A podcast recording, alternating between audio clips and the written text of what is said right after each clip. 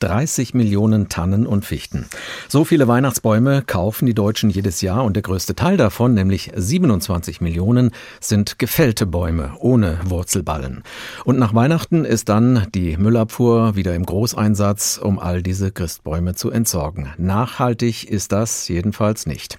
Aber natürlich gehört der Weihnachtsbaum für viele Menschen einfach zum Fest dazu und so stellt sich die Frage, worauf man beim Kauf in diesen Tagen achten sollte. Darüber habe ich vor der Sendung mit Sibylle Winklaus gesprochen vom NABU Hessen. Ich habe sie gefragt, 30 Millionen Weihnachtsbäume allein in Deutschland. Woher kommt diese Masse an Bäumen?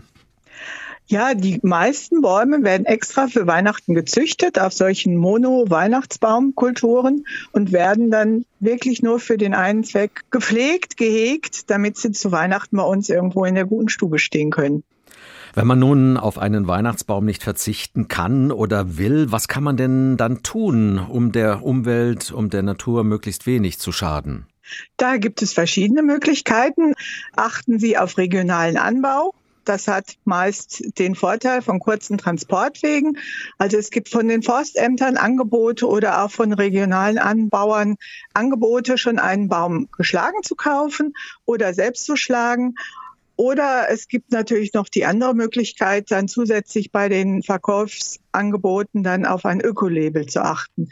Da wären zu nennen zum Beispiel Demeter, FSC, Bioland oder Naturland. Da kann man sicher sein, dass man einen Baum aus einer Ökokultur erhält. Was macht denn einen solchen Baum aus einer Ökokultur aus?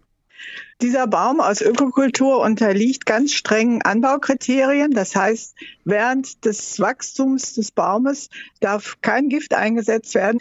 Es wird nicht mit Mineraldünger gedüngt und diese unerwünschten Beikräuter, wie man immer sagt, werden nicht weggespritzt, sondern werden entweder mechanisch entfernt oder auch mit Schafen kurz gehalten. Wie kommt man denn an einen solchen Baum mit Ökosiegel? Den gibt's ja wahrscheinlich nicht an jeder Ecke. Nein, den gibt's nicht an jeder Ecke. Es gibt viele Anbieter in der Region. Schauen Sie einfach auf unsere Homepage nabo-hessen.de. Wir haben eine kleine Liste zusammengestellt. Die Forstämter bieten an, Weihnachtsbäume oft aus Durchforstungen oder aus Sonderstandorten, zum Beispiel unter Hochleitungstrassen, dürfen Bäume ja nicht so groß werden und diese Flächen werden häufig genutzt, um Weihnachtsbäume wachsen zu lassen. Und wenn die eine gewisse Größe haben, kann man die nehmen und man kann dort praktisch Naturerlebnis mit Weihnachtsbaumkauf noch verbinden, weil häufig sind diese Bäume auch zum selberschlagen. Wie hoch ist denn der Anteil dieser Ökobäume auf dem Markt? Reicht der aus, um den Bedarf zu decken? Es gibt natürlich noch relativ wenige. Ähm, manche müssen tatsächlich auch wirklich aufs Geld schauen. Häufig sind die Ökobäume immer noch etwas teurer, so 20, 30 Prozent als die normalen Bäume. Und oft ist es verlockend, dann lieber einen günstigen Weihnachtsbaum aus dem Baumarkt zu nehmen. Aber man merkt es spätestens, wenn er im Wohnzimmer steht, der stinkt oft sehr unangenehm und unter Umständen ist diese Geruchsbelästigung auch gefährlich. Für manche Menschen ist ja auch ein Plastikbaum eine Alternative, den kann man viele Jahre lang nutzen. Was halten Sie davon?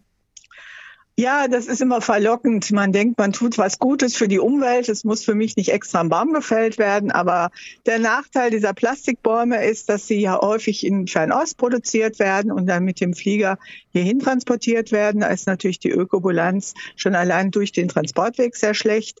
Und bis sie sich praktisch amortisiert, müssten sie mindestens 20 Jahre genutzt werden.